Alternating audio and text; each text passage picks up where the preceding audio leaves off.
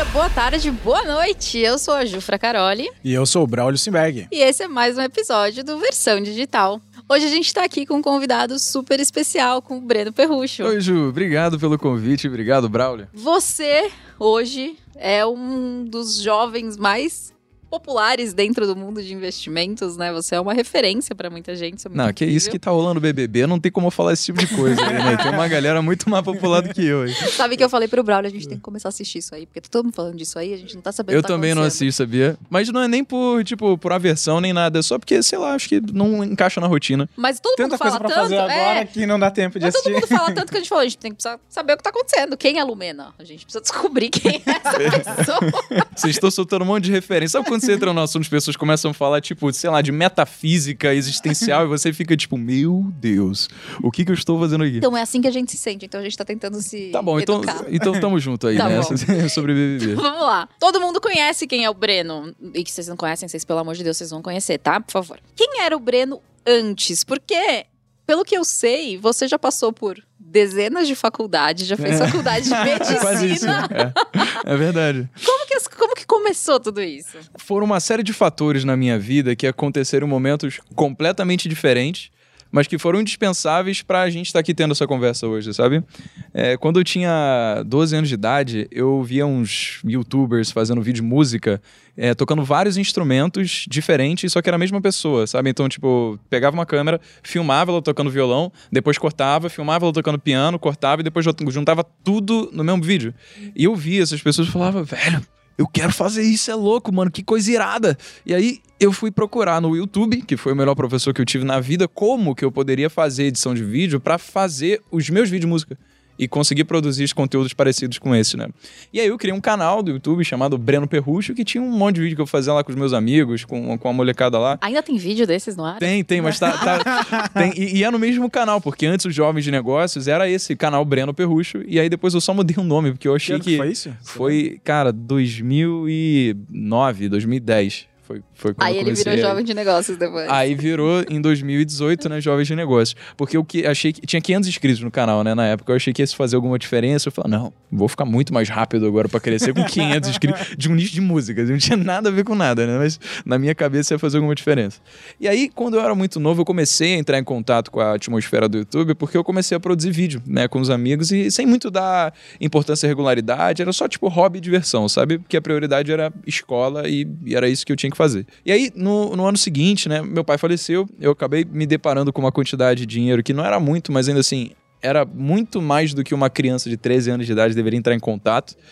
E eu fiquei me sentindo mal, no sentido de, putz, eu acho que eu não pude adquirir o tanto de experiências que eu poderia com meu pai, que tinha muito para ensinar. E eu quis ter um senso de responsabilidade sobre esse dinheiro, sabe? No sentido de saber se ele ia ser gasto, ele ia ser gasto para uma coisa que realmente fosse deixar orgulhoso. E aí eu comecei a pensar, velho, como é que eu vou gastar esse dinheiro, né?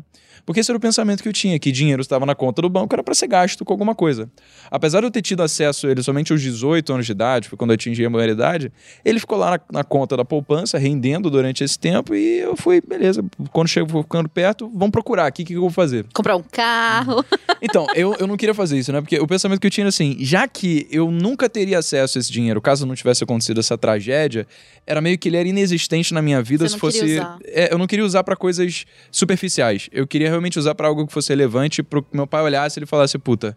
Isso eu aprovo, sabe? Como se fosse um presente que ele tivesse me dado. E eu não encontrei essa resposta. Eu fui fazer medicina, eu achava que ia construir um consultório médico, depois eu larguei medicina, essa ideia foi por água abaixo, eu fui fazer engenharia, e aí depois eu fiquei perdido. Falei, não faço ideia de como é que eu vou gastar esse dinheiro. Bom, já que eu não sei como gastá-lo, melhor que eu saiba como fazê-lo render da melhor forma possível, né?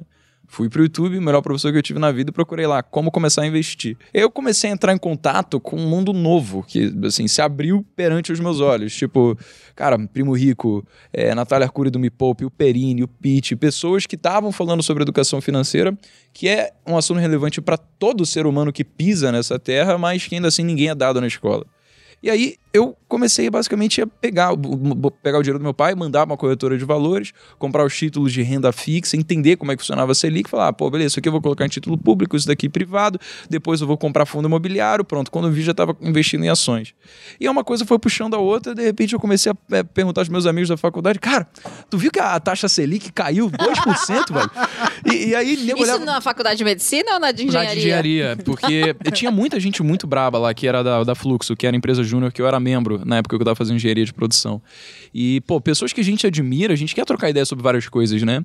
E porque eu sabia que elas eram muito fodas, eu cheguei e perguntei essas coisas, eu não fazia ideia do que, que era a taxa Selic. Eu falo, cara, isso aqui, pô, política monetária do Banco Central, sabe? É, é depósito compulsório, redesconto, taxa Selic, redução da taxa de... Isso é tão fácil, é tão básico que qualquer criança de 11 anos de idade, caso tenha dado a metodologia correta de ensino, vai conseguir entender o conceito. Pra gente parece um bicho de sete cabeças, por quê? Porque a gente fica na escola aprendendo sobre briófita, pteridófita, angiosperma, gimnosperma, rocha metamórfica e magmática, estequiometria, lei de Newton. Só que a gente não faz ideia de como essas coisas, enquanto a gente adquirir esse conhecimento, vão ser usadas na vida real. A a gente aceita que a gente tem que estudar aquilo porque a gente faz uma prova e a gente pergunta: ah, por que, que eu tenho que estudar isso? Porque vai cair na prova. E por que, que vai cair na prova? Para você passar na faculdade.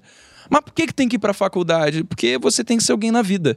Você- vai entrando mais a fundo, sabe? E você vai vendo que tem um caminho claro que a sociedade aprova, que você precisa seguir, caso contrário, você tá vivendo errado. Então, é, o que aconteceu foi que eu decidi criar um canal do YouTube para falar sobre esse conhecimento que eu sabia que era muito indispensável na vida de qualquer pessoa, é, que era educação financeira.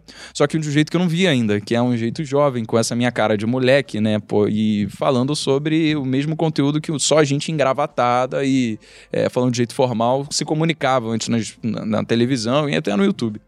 E eu acho que atribuo a isso porque cresceu tão rápido, né? Eu acho que a edição era muito boa, a comunicação sempre foi essa coisa de gíria, sabe? Piada, meme, que é a linguagem que a gente está acostumado hoje a consumir nas redes Por sociais. disso, a questão de ser muito jovem explicando sobre finanças pro pessoal, sendo que supostamente os pais falam assim, quem sabe de finanças é os engravatados ou os caras mais velhos. Como foi a reação do público, assim, tendo um moleque, digamos assim, ensinando para as crianças? O do público foi ótimo, assim, galera se amarrou. O que foi que é, me pegou no peito mesmo foi a minha família.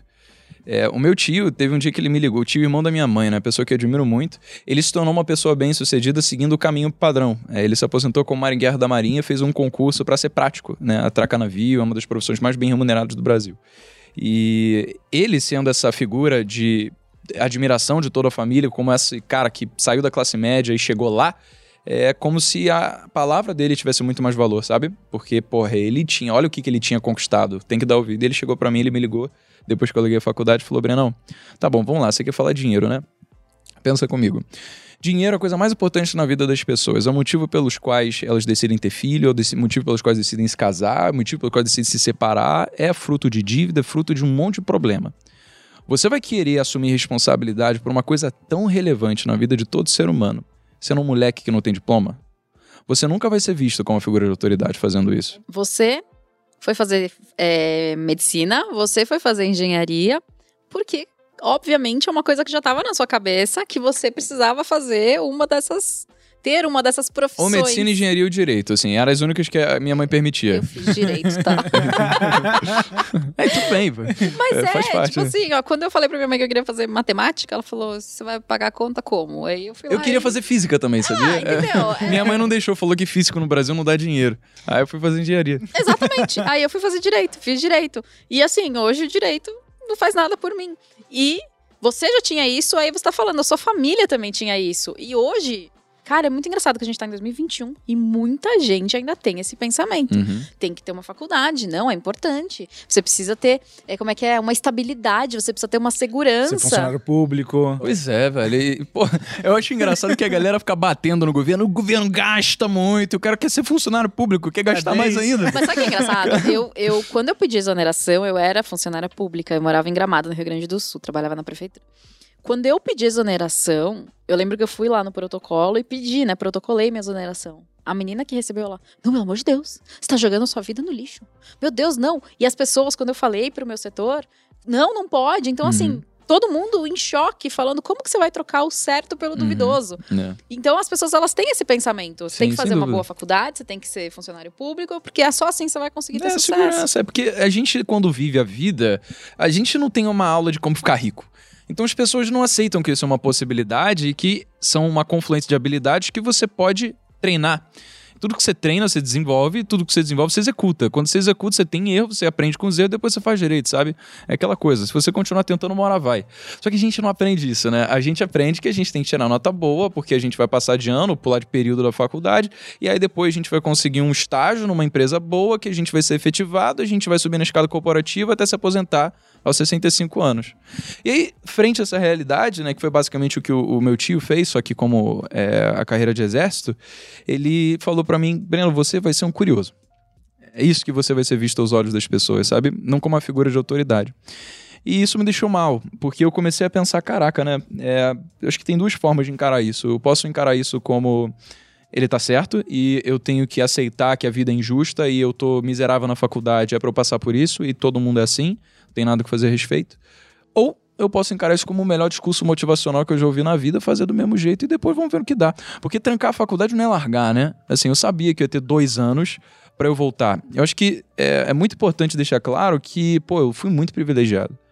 Porque eu sabia que, por mais que a minha família me rejeitasse no sentido das minhas escolhas, minha mãe não ia ter coragem de me expulsar de casa, eu ainda ter comida na minha mesa no dia seguinte, eu ainda ter cama onde dormir, ainda ter teto sobre o qual morar.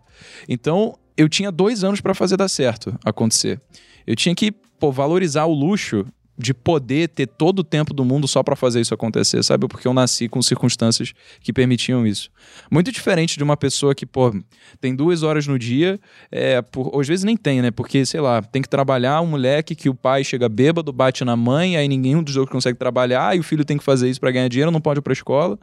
Com que tempo esse cara vai poder ter o luxo que eu tive, entendeu? Quando que você decidiu pegar tudo que você conheceu pra transformar a vida de outras pessoas? Foi alguma chave que virou ou não? Foi. É, é engraçado, né? Assim, eu, eu já- também já conversei com várias pessoas, porque na minha vida foi um momento certo, assim. Uma única hora que eu vivi na minha vida que mudou tudo. E para muitas pessoas isso acontece nesse ponto de inflexão. Para mim foi uma palestra que eu assisti, que foi organizada pela Fluxo Consultoria, empresa júnior lá do FRJ, da qual eu era membro, que chamaram um cara que nem é tão conhecido assim, mas pô, hoje eu tenho que atribuir tudo que eu tenho hoje a esse momento, né, que eu vivi com ele, que é, chama Gustavo Ziller. O Gustavo ele estava dando uma palestra a respeito de erros e como a gente tende a valorizar muito mais aspectos negativos do erro do que o que poderia acontecer se caso desse certo, sabe? Quando a gente se arrisca. E ele contou da história dele, que ele tinha um sonho de ter um programa de televisão, escalar na montanha, onde ele seria o apresentador. E ele não tinha contato com ninguém da área de, de televisiva e tal. Ele decidiu comprar um drone, a- contratar um editor, levou o cara lá para uma montanha do outro lado do planeta, foi filmar tudo como se já tivesse certo o programa, entendeu? Ele investiu do próprio bolso, tudo. E aí depois ele editou o material, mandou pro canal off. Aí o canal off falou, cara. Eu nunca vi ninguém com uma presença tão absurda quanto a sua. Vamos fechar. E ele tem um programa chamado Sete Cumes hoje no canal off, sabe? Porque ele não tinha nada seguro pra começar, só a atitude dele de fazer e aconteceu. E isso mostrou que, puta, o meu saldo de sim versus não, ele tá muito negativo, irmão. Tem que mudar isso. Então toda vez que alguém chegasse pra mim e perguntasse, vamos fazer alguma coisa nova que realmente pudesse me agregar, ia dizer sim. Porque se eu tivesse dando não, ia ter mais ou menos o que tinha na minha vida até então. E o que eu tava era miserável, depressivo, que achava que faculdade não fazia sentido, não sabia o que fazer. O meu propósito no meu Instagram é ensinar as pessoas a criarem um produto digital do zero, com zero investimento. Então, se você não vai investir em nada, se você não vai perder nada, tipo, qual é o pior cenário? É, e você vê que um monte de gente chega e fala: ah, mas já tem tanta gente falando sobre sei lá o que, sobre marketing digital que seja, sobre educação financeira, sobre negócio, sobre- enfim, você escolhe o nicho. Tá Ah, saturado, desculpa. né? É. Aí, será que dá pra crescer nisso ainda? Eu posso ser mais uma pessoa dentre tantas? Pô, eu comecei já tinha tanta gente, sabe? E tanta gente boa. Por que, que o pensamento deveria ser, ah, será que vai dar certo? Eu Falei, caralho, você só vai saber depois que fazer, entendeu? E na verdade, só vai dar errado depois que você parar. Então meio que depende só do quanto você tiver disposto a ir atrás, porque se você não conseguiu ainda, tipo, ver crescimento, uma taxa consistente, você consegue projetar que você vai conseguir ser uma pessoa maior no futuro, então você tá fazendo uma coisa de errado, você tem que assumir que tem algo que você não saiba. Porque se você não sabe de alguma coisa, você precisa analisar. Peraí, o que, que eu tô fazendo de errado? E mudar o curso, pô. Eu acho que é assim que a banda toca. É engraçado, porque uma, das maiores reclamações que eu recebo também é essa. Ai, tá saturado. Aí eu falo, cara, quantas pizzarias você vê quando você abre o iFood? Quantos médicos se formam por ano? Sei lá, por semestre? É, 25 de março, tá sempre lotada. São as mesmas pessoas vendendo as mesmas coisas nas lojas uma do lado da outra. E você sempre vai na mesma porque você fala que aquele atendimento é melhor. Então, assim, pensando nisso, isso nunca te foi, foi um sinal de impedimento? Nunca te barrou isso? Eu, eu sempre sabia, assim. Eu, eu acho que é até meio esquisito, porque a gente ouve algumas pessoas falando que você sempre vai querer desistir. Que você vai chegar num momento onde você vai estar tão para baixo e você vai se perguntar se é realmente aquilo que você queria estar fazendo e você vai pensar em desistir. Isso não aconteceu comigo. É, eu sabia que enquanto eu não estava na faculdade, eu não ia poder dar desculpa para minha mãe e pro meu tio acharem que eu estava em casa coçando o saco. Então eu comecei a acordar quatro e meia da manhã e durante oito meses eu não saí de casa. É, tipo, pra ir pra festa com os amigos, pra beber, fazer o que a maior parte das pessoas da minha idade estava fazendo, porque eu sabia que eu tinha dois anos para fazer valer. Qualquer coisa que eu estivesse fazendo que fosse fora do que eu sabia que eu precisava fazer para acontecer, estaria errado, sabe? Eu estaria me privando de, porra, do sucesso que eu queria conquistar. Porque se você abre mão de uma vez, se você não resiste à tentação uma vez, você abre espaço para que você também deixe de resistir todas as outras vezes, sabe? Então eu sabia, velho, olha só, eu tenho dois anos, eu vou otimizar o máximo que eu conseguir nisso daqui. Eu vou trabalhar de 4 e meia da manhã até as 10 da noite e repeat todo dia. Então, é, assim, eu nunca pensei em desistir nem nada, nunca tive nenhum pensamento ruim em relação a isso, porque eu sempre acreditei que fosse dar certo, sabe? E se não desse dar certo também, é isso, eu tinha dois anos e, e foi bem antes, né?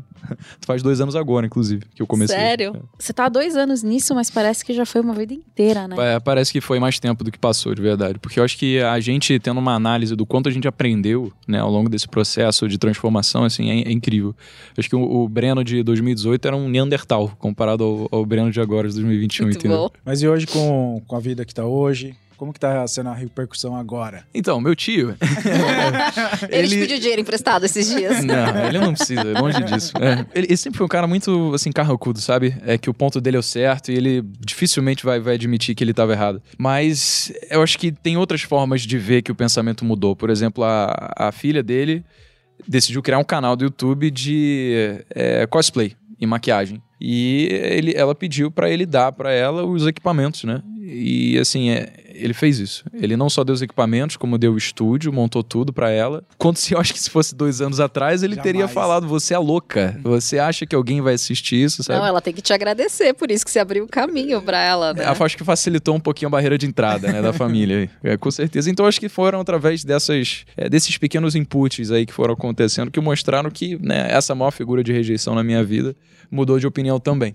Então ele nunca chegou para mim e falou: Breno, desculpa, eu me arrependi, porra e tal. Mas é, é isso que eu tive e pra mim tá bom, sabe? Faz parte. E os amigos que antigamente, na hora que te chamavam pras festas, falar para você parar com essa besteira? Porque tem muito, né? Cara, lá na minha escola, eu estava numa escola que tinha um sistema de remanejamento de classe, que era de acordo com a sua nota. Então eram quatro turmas, cada uma com 50 alunos, e elas eram distribuídas de acordo com a performance dos alunos, né? É, no terceiro ano do ensino médio, que é o ano mais competitivo, eu fiquei durante todo ano na melhor turma. Só que eu nunca fui a pessoa de vários amigos, assim. Eu tive dois, três amigos que sempre estavam comigo, e eram pessoas boas, sabe? E essas pessoas que, pô, sempre estavam junto comigo, elas entendiam quando é, não era pra fazer, tipo, sabe? Realmente estavam ali. Não eram colegas e pessoas que simplesmente estavam no meu ciclo social, porque eu sempre fui na minha, sabe? O nerdão da sala que ficava estudando e tal. É, então, para mim, não fez tanta diferença no sentido de, nossa, como eu queria ir pra festa, porque eu já não fazia isso mesmo, então, pô, sabe, tava de boa. não, não mudou muita coisa. É, eu era o cara que ficava lá estudando em casa, ou aprendendo a tocar piano, montando cubo mágico. Então, eu acho que, assim, o, dos meus amigos, é, foi. E assim, as pessoas que mais, pró, é, mais próximas de mim são pessoas que eu admirava, né? Não eram pessoas que eram legais para o rolê e depois do rolê, ah, não, essa pessoa não, para isso não serve não. Eram realmente pessoas que eu queria para minha vida. Então, é, por exemplo, uma dessas pessoas hoje é meu sócio na Kraus, que é uma das é, iniciativas das jovens, e o outro é tá trabalhando na jovens de negócio também. Então, assim, pô, estão junto comigo de vida e profissional e pessoal e tudo, desde então, sabe? Você passou por alguma situação ou você sentiu algum tipo de tratamento diferenciado por você ser mais jovem? É, eu acho que eu conquistei esse passo, sabe? É, da audiência em relação a ah, putz, abrir a boca para emitir opinião e falar sobre educação financeira, o, o pensamento sempre foi: como é que eu posso educar da forma mais simples possível um assunto que pode parecer muito complexo, né? É aquela metodologia de Feynman. Se você consegue comunicar de forma simples um assunto que parece complexo, aí sim você sabe que você sabe. Porque uma pessoa que não sabe tanto, ela vai dar a volta e falar de um monte de coisa e, mano, e, e quando você não entendeu nada, a pessoa que falou não entendeu nada e ninguém não entendeu nada sobre o assunto. Então, eu, eu queria ir muito a fundo em tudo, estudar muito bem quando é, eu ia fazer os vídeos para garantir que, pô, eu tinha que fazer um mínimo de qualidade ali para crescer, sabe? Então, acho que sempre foi muito pertinente. Dificilmente eu cometi um erro grotesco ou alguma coisa que é, não tivesse passando batido. Normalmente foi mais errinho de edição, de porra, ortografia, alguma coisa assim que realmente passa, do que algum conceito específico, pô, sei lá, sobre é, a política monetária do Banco Central ou em relação a método de diversificação de carteira de investimentos, entende? Outro problema que as pessoas sempre trazem pra gente. Não, não, eu não tenho autoridade suficiente, eu não trabalho há muitos anos nessa área. Como que eu vou lançar é. um curso sobre isso? Eu também achava isso, né? O, o meu tio contribuiu muito para essa crença limitante. Né? Mas sabe quem me ajudou muito com isso? O Thiago, o nosso sócio. É, quando a gente fechou o negócio, ele perguntou: Ô, ô Perrucho, por que, que você não tem um, um infoproduto ainda? Aí eu falei, ah, cara, já tem tanta gente que tá vendendo, né? E, pô, sei lá, bem ou mal, eu tô confortável em fazer conteúdo de graça, a galera curte a relação de likes para dislike era sempre 99,8. Então era muito positivo. E eu sei que quando você começa a vender, tem muita gente que não gosta. Ele falou, Perrucho, pensa comigo aqui, tá? Por que, que as pessoas que assistem jovens de negócios, elas só assistem jovens de negócios? Tem gente que faz isso? Eu falei, ah, com certeza.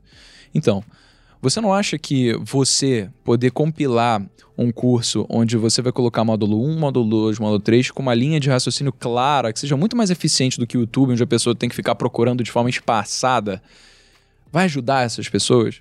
Você não acha que é um favor que você está fazendo a elas poder vender alguma coisa que vai ser de qualidade, que vai ajudá-las a poder investir melhor o seu dinheiro? Aí eu falei, caralho, pode crer, mano. Faz sentido isso, hein?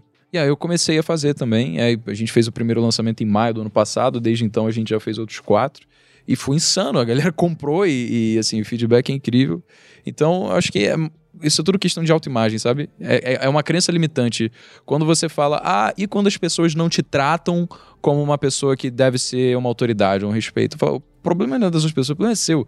Porque se você se vê como uma pessoa que não merece ser visto como uma figura de autoridade, você vai externalizar isso pela forma como você fala, pela forma como você anda, pela forma como você se veste, e as pessoas elas vão pegar nesses inputs ali que você está emanando é, que, desculpa, eles, por esses outputs aí que você está emanando, e elas vão agir de acordo. Então, quando você dá esse switch de que você é merecedor de estar onde você está, e ninguém vai te bater para conseguir ah, te diminuir como figura de autoridade ou não, aí elas começam a te ver diferente. Você começa a andar de formas confiantes, você começa a falar de formas confiantes, você começa a cagar e andar para o que qualquer outra pessoa pensa de você, sabe? Isso é muito gostoso. É um senso de liberdade quando você entende que só importa aquilo que você pensa, porque a sua realidade é aquilo que você escolhe encarar é um filtro que a gente tem na nossa frente, né? A gente vai filtrar todos os inputs ali que a gente recebe. A gente não pode escolher onde a gente nasce, quem são nossos pais, a forma como a sociedade trata a gente, mas a gente pode escolher é, o significado que a gente vai dar aos acontecimentos à nossa volta e o que fazer a respeito. Eu acho que as pessoas não entendem que elas podem escolher isso, sabe? Elas podem escolher exercitar, mudar a forma como elas mesmas se veem, para que as outras pessoas por si comecem a mudar isso também. Você teve algum problema em questões de câmera? Assim, porque você falou assim, que caralho, você nossa. era nerd, ficava muito em casa. É porque o Braulio, foi? ele é. gravou é, um módulo bônus pro meu curso. Não precisa expor assim também. Ah, eu vou expor sim. Você não tem noção. Foi uma questão assim, sei lá, ele ficou o quê? Seis semanas para conseguir gravar. Porque uhum. assim, ó, ele conversa comigo aqui, ele fala e tal. É olhar pra câmera, ele trava. Era assim comigo também. Ah, eu tinha um método que ajudava pra caramba nos primeiros vídeos. Era o seguinte tudo que eu fosse falar no vídeo, eu escrevia vírgula por vírgula no roteiro. Então, se você pegar os primeiros vídeos do canal, eu tenho ainda os roteiros daquele vídeo e cada piada que eu falo tava escrito, tava no roteiro. Piada tava planejada. Hoje já tem bullet, então já, você fica mais confortável, né? Mas eu sabia que eu precisava desenvolver isso e era um asno. Não falava bem, eu ficava muito nervoso, ligava a câmera, eu, meu Deus, imagina. Tipo, não tem sentido, porque depois você edita, se ficou ruim, entendeu? Assim, você precisa postar se não quiser, mas você fica nervoso. E, e, e aí o que eu fiz para conseguir ajudar essa insegurança foi, velho, vou botar vírgula por vírgula que eu vou falar, vou pegar a primeira frase, decorar, virar pra câmera, regurgitar a frase, depois pegar a outra e continuar assim. E aí depois na Fazendo edição. etapa por etapa. É, mano, levava um puta trampo pra caralho. O primeiro vídeo que eu gravei da Jovem de Negócio é um teaser, que tem 47 segundos, se eu não me engano. Primeiro vídeo do canal lá. Eu levei duas horas pra gravar, velho. Nossa. Se você tem mais qualidade, você pode vender muito mais. É um diferencial, né? Essa é uma barreira de entrada muito grande para as pessoas, porque elas acham. Isso, elas acham que é uma barreira de entrada, né? Exato, elas acham que elas têm que ter o melhor microfone, com a É. melhor câmera, com o melhor cenário, quando não. Não, não. É, tipo, eu posso ver assim, a primeira versão do Viver de Renda. Cara, é horrível. É, é, Bruno, te amo. Nossa, o primeiro vídeo do, do, do, do Thiago, cara, é ali, tipo, na frente de uma parede branca. Eu postei esses dias nos É stories. lindo de ver, sabe? Porque tu vê quando ele tá hoje, olha pra aquele primeiro vídeo e você fala, velho, se... e ele é todo fofinho, assim, sabe? Tipo, Ele tava. ele falou, gente, então dia, a gente é. vai falar mais sobre isso no canal e sobre CDBs Ele e com, com, a, com a camisa toda fechadinha. É, não, é, um- eu acho que uma forma boa é ver o vídeo do pr- primeiro vídeo do Primo Rico. Se você acha que você não consegue fazer isso, você tá enganado. Porque hoje todo mundo que comprar um celular bosta tem 4K na câmera, entendeu? Assim, Exatamente. Então não é desculpa mesmo, não. Aquilo que a gente falou, qual é o pior cenário? O pior cenário é você não vender nada. Tá, então se você não tem, você corre esse risco, não invista. Então o que, que você faz? Faz com o que você tem, aí você vende. Aí você vai guardando parte dos seus ganhos, dos seus lucros, para que você compre e invista em novos equipamentos. Então, assim, é um processo. Ou então você pode vender sem ter nada, né? Foi isso que eu fiz, assim. Exatamente. Primeiro lançamento era só, cara, é, vender por um preço irrisório, não tem nada lá, mas você que confia no meu trabalho e quer acompanhar, então eu me comprometo que ao longo de nos próximos três meses, toda semana, eu vou soltar uma aula em ordem do curso. No primeiro que eu lancei foi Escola de Negócios, né? Então foi uma pré-venda. E as pessoas que compraram naquele momento pagaram muito mais barato do que quem compra o curso completo hoje, né? Então, assim, pode fazer. Você não precisa nem produzir a parada, porque primeiro que eu fiz, eu peguei o dinheiro, depois eu investi o Você dinheiro pra. algo que não existia. Exato. Foi um NPV perfeito. É, é, ex- é, exato. Então, Mas aí, deu um frio na barriga na hora de fazer o curso ou não, porque você estava muito tranquilo? deu na hora de vender, irmão. Nossa, agora é, é de boa, né? Porque depois que você bota na sua cabeça que a parada é boa, o que você tá oferecendo realmente agrega e você tem 100% de noção de que o que você faz é com o intuito de poder ajudar, então você fica com um descanso de mente ali. Mas no primeiro momento que você vai vender, não tinha nada produzido, eu ficava falando, caralho, velho, puta, será que nego vai achar que eu tô, sei lá, que eu tô virando uma dessas pessoas que fala que você vai enriquecer da noite pro dia? E que mostra o, o Porsche, que mostra o casão e fala, você pode isso também, só comprar o meu curso. eu não queria ser esse cara, sabe? Então eu fiquei muito nervoso mesmo. Isso transpareceu, foi uma merda a live.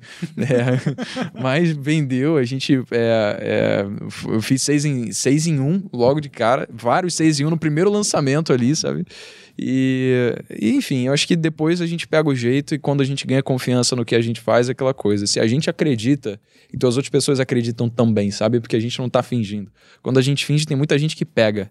Mas se a gente realmente está sendo genuíno, então não tem o que as pessoas pegarem. Então elas só veem a verdade. E aí, como é que foi pra você passar de uma pessoa que saiu da faculdade de medicina, Foi.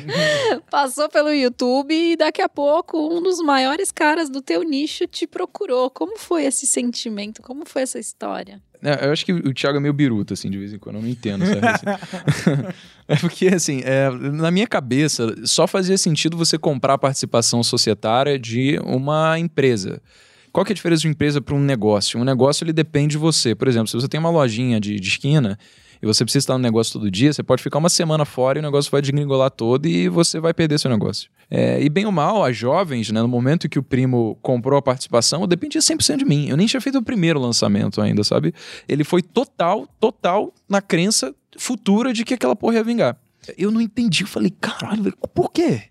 Ele quer me dar um milhão pra 20% dessa porra, ele é louco? É sério isso mesmo? Só que depois eu entendi, sabe? Eu acho que foi uma coisa até recente, porque o que ele tá fazendo é, com vocês, com Perini, com Joel, e levar todo mundo pro mesmo caminho, né? Na- no, no mesmo grupo, é meio que descentralizar a imagem dele. Então, a forma como ele consegue gerar valor para a sociedade é tendo outros canais de distribuição que vão poder levar a audiência para o mesmo core ali do negócio, né? Isso é muito inteligente. E quando eu peguei esse negócio, eu falei, caralho, entendi o jogo, agora eu tenho que fazer isso também, então, porque eu crio um negócio que se perpetua, ele gera equity, né? Porque o que, que é equity? É o valor que a sua participação societária tem. Como é que você faz isso? Você tem que ter previsibilidade de receita. E como é que você ganha previsibilidade de receita? Se você tem um serviço com contratos de longo prazo, se você tem um infoproduto com recorrência. Então é tudo que você consegue projetar do futuro, trazer a valor presente. Isso aqui é o valuation do seu negócio e o seu equity é o quanto percentualmente né, você vai ter daquilo. Então eu falei, como que eu consigo fazer isso sem que dependa de mim? cara, a gente precisa de novas iniciativas. Então, a Jovens criou a Kraus, que é a nossa empresa de edição de vídeo, que é, de longe, a maior empresa do grupo ali da Jovens, que né, já funciona por si só, não depende de mim já vai prospectar clientes, faz documentário, enfim, faz uma porrada de coisa maneira pra caramba.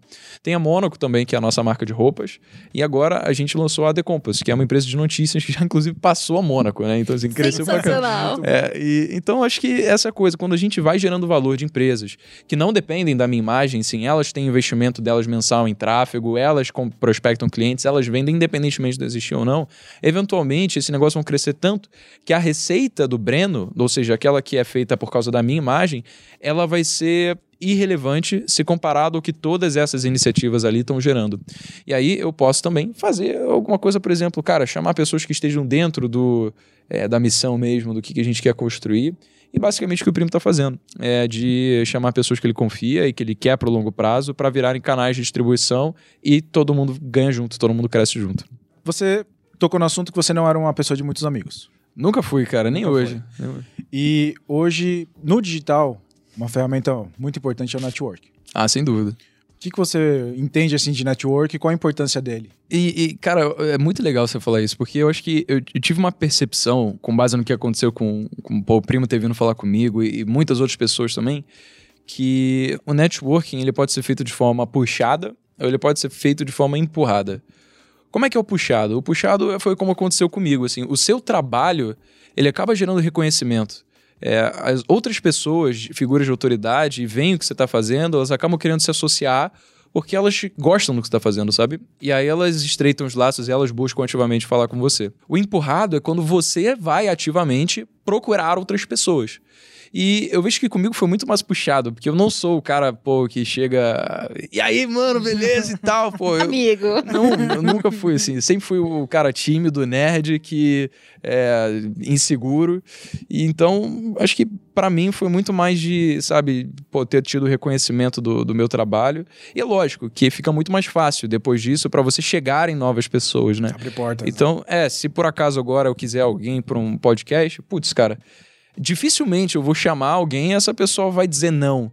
A, a não ser que seja um problema de agenda, sabe? É, tipo, tudo bem, pode ser que o Elon Musk. tá? Mas assim, se a gente tá falando no, no, espaço Brasil aqui, pô, as pessoas elas, elas querem fazer parte, sabe? A gente tem audiência, isso pode é, beneficiar os negócios dessas pessoas. E eu gosto pra caramba de fazer isso, porque eu aprendo demais. É uma baita aula, sabe? Eu acho que um dos maiores alguns dos maiores aprendizados que eu tive foram em conversas como essas que a gente tá tendo, que aconteceram lá no podcast das jovens, pô. Porque pessoas quiseram vir falar, estreitar laço, e depois de uma conversa de bar despretensiosa, eu falei, caralho, velho, isso daria um puta de um podcast. Vamos fazer esse negócio aí, sabe? Eu tenho um amigo, o Matheus Tomoto, que é de intercâmbio, né? E, e a gente saiu nesse final de semana e ele falou: Breno, o meu time veio falar comigo agora, velho, a gente se conhece há tanto tempo, eles perguntaram. Por que depois de todo esse tempo o Breno nunca te chamou para um podcast? aí, Muito bom. Aí, aí, eu falei, caralho, é verdade, velho. Porque, olha que bacana. Assim, ele é uma pessoa de negócios, o cara que, pô, fatura também é, nove dígitos por ano. Pera, nove dígitos? Não, oito dígitos por ano. Tá ganhando dinheiro pra caramba e nenhum dos assuntos que a gente tem entre a gente é tipo, não, pô, vamos fazer um negócio junto de, de stories, ou vamos fazer live. Foi tipo, porque a gente gosta um do outro, sabe? E, e aí eu falei, cara, olha que bacana isso, né? Olha que legal, assim. Nenhuma das conversas, dos, motivos pelos quais a gente se aproximou, foram porque a gente era a gente. É simplesmente que deu fit, sabe? E, e então é, é isso. Acho que primeiro a gente tem que buscar agregar. E se a gente está fazendo um mundo um pouquinho melhor do que a gente encontrou, isso vai gerar reconhecimento, outras pessoas vêm falar com, com a gente, né? E a gente não pode buscar ser interesseiro, tipo, ah, não, eu quero me associar a essa pessoa aqui, porque senão eu vou decolar. Eu acho que o pensamento tem que ser muito mais em ajudar a maior quantidade de pessoas possível, porque estatisticamente, quanto mais pessoas você ajuda, maior a probabilidade que no futuro aquilo volte para você de alguma forma. O meu pai, numa das lições que ele deixou comigo, é, foi através de uma história que ele falou de um amigo dele que ele tinha na época da escola, no ensino médio, que capingava nas matérias. Ele era, tipo, muito ruim o meu pai era, sempre foi nerdzão também. É, e o meu pai ajudou ele a passar nas matérias, a estudar. Eventualmente, esse cara veio a ser o fundador da Elos Jeans. De, meu pai, depois, décadas na vida depois, ele foi demitido do emprego que ele estava foi falar com esse amigo, o amigo dele sabia que, pô, meu pai era confiável, que meu pai era inteligente, que meu pai dava conta do trabalho, que era uma pessoa competente e contratou meu pai. Então, assim, o meu pai naquela época nunca poderia ter imaginado que isso iria acontecer, sabe? Eu acho que a reciprocidade não é algo que a gente deve contar com, mas a gente deve fazer independente, porque é mais uma coisa da gente se sentir bem consigo mesmo e, pô, sabe, tipo, não tem nada de bom que possa acontecer da gente falar mal de outras pessoas ou querer não ajudar outras pessoas, é, do que, tipo, ah, não, porque eu fiz isso porque um dia esse cara vai ser foda, ele vai me ajudar. Não, tipo, ajuda porque é bom ajudar, sabe? Isso é muito incrível, eu tava falando isso hoje com o Thiago. Porque quando o nosso maior propósito é ajudar, a gente tem o retorno financeiro.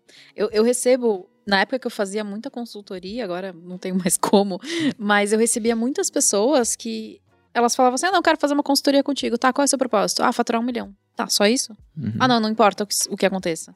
Eu tive uma pessoa que chegou a pedir para eu escrever um e-book para ela vender, para ela ganhar dinheiro. é muito além, né? É muito além. Eu acho que muitas pessoas, elas não entendem que quem realmente atinge o sucesso não é, claro, tem todos os méritos, mas eu acho que um ponto fundamental é esse: você não se preocupar só com o dinheiro. Você saber que o dinheiro é uma consequência de uma algo muito maior que você está fazendo, né? Ah, eu acredito 100% nisso, né? Isso é, é assim, é, é, matemático. A gente tem que ter o PMF, né? O Product Market Fit, que é o quanto que o que você está agregando é de fato, pô, pode ser consumido pelo mercado. Se o que você está fazendo não vai ajudar ninguém, você não vai ter dinheiro. Assim, a conta é muito fácil, né? Tipo, é como se dinheiro fosse proporcional à quantidade de pessoas que você ajuda e o tamanho do problema que você resolve para essas pessoas. Então, é, você quer ficar bilionário, ajuda um bilhão de pessoas, pô. Quer ficar milionário, ajuda a gente pra caralho também, que uma hora chega. Olhando esse o mundo hoje como tá, a carência sobre questão de investimentos, educação financeira, o Brasil é muito carente nisso? Qual o seu, seu, seu, olhar, seu olhar assim para isso? É, você acha que falta muito ainda para ele chegar no, Amor, estágio... muita gente coloca coisas, coisas na poupança ainda. Eu tava fazendo uma pesquisa pro meu livro que, que eu tô escrevendo, acho que 80% é, das pessoas não guardam dinheiro mês a mês e ainda tem tipo 65 bilhões de reais na poupança, sabe? Eu acho que os dados são mais ou menos esses daí, talvez tenha errado de, sei lá, uns 10 bilhões para mais ou para menos aí. Mas também ainda não tira o, porra, o fato de que é dinheiro para caralho. Muito. E isso é muito bizarro se você pensar, porque, cara, a realidade é que o nosso modelo de ensino prepara a gente para viver a realidade de 150 anos atrás. Quando a gente precisava formar pessoas que pensavam com, porra, cabeça fordista. Que, sabia, que precisava saber de... o que é uma mitocôndria. É, e, tipo, e, não, nem precisava na época, né? O que, que você precisava fazer? Você precisava obedecer seu chefe, você precisava fazer um trabalho repetitivo, extremamente especializado, que era previsível para que você conseguisse medir os resultados. Então, como é que você poderia fazer isso de forma na escola que as pessoas chegassem na indústria e performassem melhor? Você cria fileiras que são retas, com uma figura panóptica de autoridade que vai dizer o que, que você tem que pensar durante sete horas por dia, com você tendo que levantar a mão para ir para o banheiro e um breve intervalo para o lanche. Como é, por exemplo, numa indústria, sabe? Então, o que acontece é que hoje a gente acaba sendo refletido completamente das demandas de uma sociedade que não são mais realidades atuais, sabe? É uma realidade do passado. O que, que a gente precisa hoje? De gente não que é dito o que pensar, mas de pessoas que são incentivadas a questionar e tirar senso crítico das dos próprios problemas que acontecem no mundo, sabe? Porque quando você consegue trazer soluções inovadoras, é, isso é fruto de você ter sido ensinado a pensar por si próprio. Entendeu? É muito diferente você ser dado um exercício de matemática para você aprender a aplicar uma fórmula versus você buscar soluções novas para problemas antigos, sabe? E eu acho que o papel do professor é um dos mais importantes da sociedade, porque ele porra, tem um potencial de alcançar o coração do aluno, fazer ele se apaixonar por uma matéria ou o completo oposto, sabe? Às vezes a gente acaba assumindo um pensamento preconcebido a respeito de alguma matéria simplesmente que o professor não teve responsabilidade para passar aquilo da melhor forma. E isso vai para sua vida. A questão é que existem tantas coisas que todo mundo aplica na sua vida que nem passam batida na escola, como educação financeira ou como negócios. Porque, porra, se a gente tem uma sociedade que depende de empresas que vão contratar pessoas a serem empregados, não adianta só você ter um fluxo de ensino que vai levar você só a se tornar um empregado. E a galera para contratar essa gente. E aí o que acontece? É que tem um monte de gente se formando, gente que se forma em faculdade de boa, tipo FRJ, USP, fica 5, 6, 7 anos na faculdade às vezes para conseguir a bagaça do diploma, não consegue emprego. Ou então, se consegue emprego, é se contentando a receber menos do que o piso da sua profissão permite. Por quê? Porque a oferta de empregados é muito maior do que a demanda de empresários por Exatamente. aqueles. E basicamente isso diminui, né? É, às vezes é um engenheiro que é contratado como analista. Ah, porque analista, ele, o cara pode fazer a mesma coisa que ele fazer como engenheiro, mas ele vai receber menos, porque analista ganha menos, não precisa ganhar o piso do engenheiro, entendeu? E é foda isso. Isso traz a gente para um problema estrutural da nossa sociedade, que é a gente não sabe nada sobre negócios. A partir do momento que a gente não sabe nada sobre educação financeira, a partir do momento que a gente não sabe nada sobre negócios, a gente está vendo no passado. Então, acho que é isso, assim. Mas a gente está caminhando por um bom, bom sentido. Inevitavelmente, o futuro vai acontecer. O MEC ele vai ter que se dar conta de que a metodologia atual das escolas, no geral, tanto públicas quanto privadas, é antiquada. Isso vai mudar e eu acho que o caminho ele começa com o que a gente está fazendo aqui. Porque a partir do momento que vocês me chamam para gravar um podcast, para falar sobre educação financeira, sobre negócios, sobre a minha história, a gente então está dando a possibilidade, vezes, pessoas que nunca ouviram falar sobre nada disso ir atrás desse conhecimento. Então é de uma pessoa a outra pessoa que a gente vai criando também uma corrente e a essa corrente vai fazendo um, aquele efeito dos juros compostos, aquele efeito fractal que vai levando cada mais pessoas a saber a importância disso, sabe? E isso está acontecendo. Pô, quando eu comecei a investir em 2018, tinham 500 mil pessoas na Bolsa de Valores, hoje tem mais de 3 milhões, sabe? E isso é o trabalho conjunto de gente como Primo, como Arcuri, como Perini, como as jovens, para trazer conhecimento de forma acessível, democrática, para pessoas que sabem que aquele tipo de conhecimento é indispensável para suas vidas. Inclusive, se você quiser descobrir o que é efeito fractal, eu não Fractal. sei, você pergunta pro Breno, porque eu não tenho a menor Pensa numa ideia. árvore, assim, tipo, uma, uma árvore ele tem um tronco, e aí esse tronco ele tem vários galhos. E aí os galhos, eles têm vários galhos. Certo? E os galhos têm galhos nos galhos. E aí você- é uma estrutura que São ela se repete indefinidamente. É, então, por exemplo, se eu falo pra você e você fala pra outras duas pessoas, se duas pessoas falam pra quatro, você cria uma progressão geométrica, né? Então é basicamente isso. Quanto mais pessoas sabem, mais rápido a gente muda a realidade. Eu vou guardar isso pra usar em alguma conversa. E se você aplica em poupança também, amiguinho, vamos melhorar isso aí. Vamos lá. E agora você tá lançando um novo produto? Tá saindo do forno? Como É, que não é? é novo, assim, é, é um produto que eu, foi o primeiro que eu, foi o segundo produto que eu lancei é, pela primeira vez no ano passado, chamado Escola Dinheiro, que é basicamente, cara, contar sobre a história de como o dinheiro surgiu na sociedade, de como pensadores econômicos conseguiram atribuir políticas à realidade que eles viviam naquele, naquele momento. E o que, que aconteceu com base nessas políticas? Por quê? Porque quando a gente estuda a história, a gente sabe o que fazer para ela não se repetir. E aí a gente desenvolve o senso crítico, sabe? Então, no- é um curso de investimento, só que eu quero dar um embasamento é, filosófico, moral e crítico para as pessoas conseguirem se questionar sobre caso o Paulo Guedes fale que ele vai ter alguma medida assistencialista ou se ele vai se o Banco Central vai diminuir a taxa de juros aumentar, o que, que isso vai interferir no seu bolso, mas também na sociedade, na sua carteira, sabe? Porque você tem um efeito de causalidade, de causa e consequência, que você sabe tudo do que está acontecendo. Então, é, e, e depois que a gente dá esse embasamento, vai para como começar a investir, sobre o que, que você tem que fazer para quitar as dívidas, como usar cartão de crédito, qual a diferença de renda fixa pública para privada, CDBs, L6, L6, LCAs, debentures, ações, fundos imobiliários, como diversificar sua carteira, enfim. Todas essas coisas que fazem parte do escopo de um curso de investimento, sabe? Só que eu quis dar esse aprofundamento maior justamente pela essa missão de saber que a gente precisa trazer senso crítico. E as pessoas precisam se questionar e estudar o que já foi feito para que não caia na armadilha de continuar repetindo isso. A gente tá lendo um livro, O Caminho da Servidão, e ele fala sobre isso. E, na verdade, sobre a parte da política, mas essa é a questão. Tipo, ele pega tudo que aconteceu há muitos anos e ele consegue remeter ao que vem acontecendo para que você identifique o que vai vir no futuro baseado no, no- no passado. Isso é muito legal. A dificuldade é de pessoas terem é, esse conhecimento justamente porque ninguém aprendeu economia na escola, sabe? apesar de ser fácil. É muito fácil mesmo. E aí acabam falando, ah, o Lula ele vai dar mais dinheiro pros pobres. Aí, uh, sabe qual que é a análise superficial? É assim, beleza, o Lula vai dar mais dinheiro pros, pros É pobres. de imprimir aí dinheiro, a é? pessoa, também, a pessoa pensa, poxa, tem tanta gente pobre no Brasil, olha a desigualdade, né? Pô, tipo, sei lá, 50% da riqueza do Brasil é concentrada na mão dos, sei lá, 2% mais ricos. Nossa, que, que, que absurdo. Só que, cara, vamos pensar assim, se o Lula começar a simplesmente imprimir dinheiro ou pegar os estourar o teto dos gastos públicos para dar medida assistencialista para a população, ele está dando muito mais dinheiro para circular na economia do que a geração de valor que essa economia está trazendo. O quando você tem a mesma quantidade de riqueza para muito mais moeda, você gera uma parada chamada de inflação. Se você faz isso desmedidamente com o contexto de que, com, desculpa, com o princípio de que você vai ajudar os pobres, desculpa, né? você deixa todo mundo mais pobre. No curto prazo, os pobres eles vão conseguir comprar mais, um, um- mais algumas coisas ali, mas no longo prazo, aqueles pobres vão ficar mais pobres do que eles iam e todo mundo ficou mais pobre, sabe? Então, falta uma análise muito mais aprofundada do que simplesmente, ah, não, vamos é, dar mais um Bolsa Família, porque o pobre tá ganhando pouco, isso vai resolver o Brasil. Então, não vai. Porque não é isso, sabe? Isso é você, você tá talpando a consequência, não tá tratando a causa. A besta, né, como pô, no podcast do Primo ali com o Paulo Guedes, é gasto público pra caralho, as pessoas não terem noção de onde colocar os recursos públicos. É você querer transferir renda pra conseguir diminuir a desigualdade, o governo, o dinheiro sumir no meio do caminho. Então, todas essas coisas vão fazer com que a gente deixe de ter uma sociedade que não seja é, rica, mas seja desigual. Porque a gente acha que uma sociedade que é desigual é, o pior, é a pior coisa que pode acontecer. Mas não é, sabe? A pior coisa que pode acontecer é miséria. Pô, se você tem 10 milhões de reais, eu tenho um, a gente é desigual. Isso não vai. A gente não tá fudido, entendeu?